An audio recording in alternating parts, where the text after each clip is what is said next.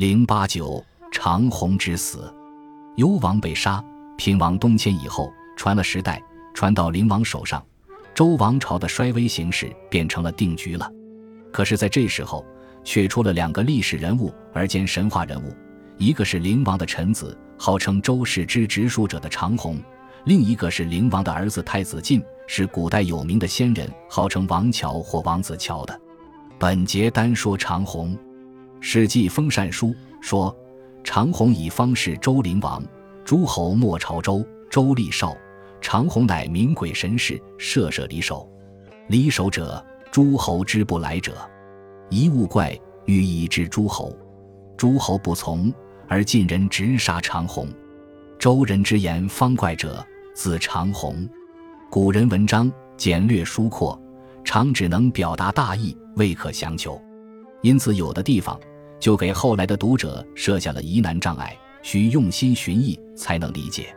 例如这里的“离首”二字就有些费解。文选上林赋说：“射离首，兼邹鱼。”郭璞注：“离首，一诗篇名，诸侯以为射节。离首确实是一诗的篇名。大代理头壶载之，其词曰：‘今日太射，四正俱举。’云云。但是窥此文意。”离首既然是长虹所依的物怪，是侯诸之不来者，那就绝不能说是诸侯以为社稷的一时偏名，就应当排除此其意的干扰，竟以《说文》断注释离为野猫的野猫头视之。长虹依物怪设野猫头欲以治诸侯者，使用的无非是一般巫师和术士常用的交感巫术，设物创人，以遂其实诸侯朝周之意罢了。先前姜太公射丁侯，就将这种巫术使用过一回，那次是成功的，这次却是诸侯不从，说明巫术完全失效。结果，这个乙方是周灵王的忠心耿耿的术士长虹，终于被晋人直杀了。这就是处于衰微时期的周王朝企图用装神弄鬼来力挽颓势所造成的全部悲剧，而长虹则成了这出悲剧的牺牲者。但长虹却不是等闲之辈，而是具有相当神通法术的人物。《十一记》卷三就继续了一场长虹所做的神通法术的精彩表演。灵王二十三年，起昆昭之台，台高百丈，升之以望云色。时有长虹能招致神意，王乃登台望云起望玉，忽见二人乘云而至，须发皆黄，非世俗之类也。乘游龙飞凤之辇，驾以轻螭，其一皆逢鸡毛羽也。王吉迎之上席，时天下大旱，地裂木然。一人先唱能为霜雪，引其一喷，则云起雪飞。作者皆凛然。宫中持景，坚冰可着。又设胡叶素球，紫黑文入，黑入是西域所献也。施于台上，作者皆温。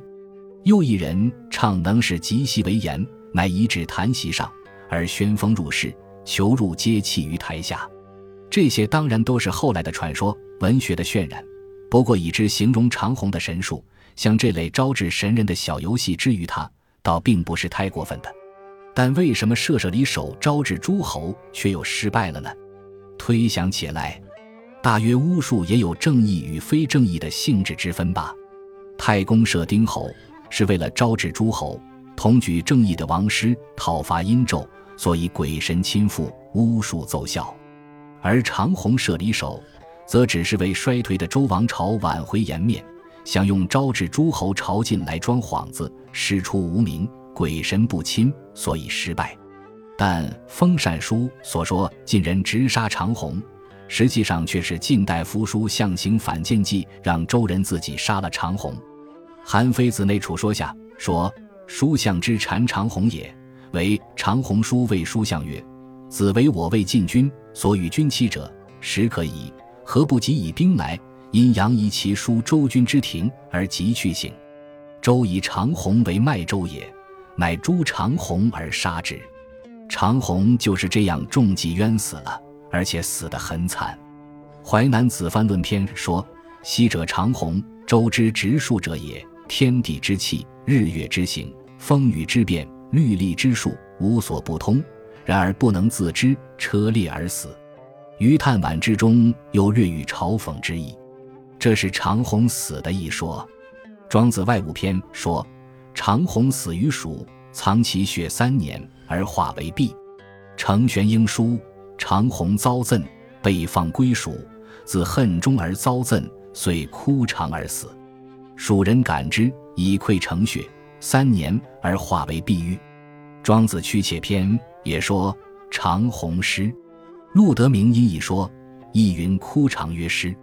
看来程叔所说长虹枯长而死是不错的，那就有点近于后来日本人的剖腹自杀，真是壮烈的很。不料这种壮烈的毙命形式还是我们首创，这又是长虹死的另一说。至于血化为璧之说，不过是神话的幻想，借以慰藉众多同情这个终而遭祸的智者的人们的心意罢了。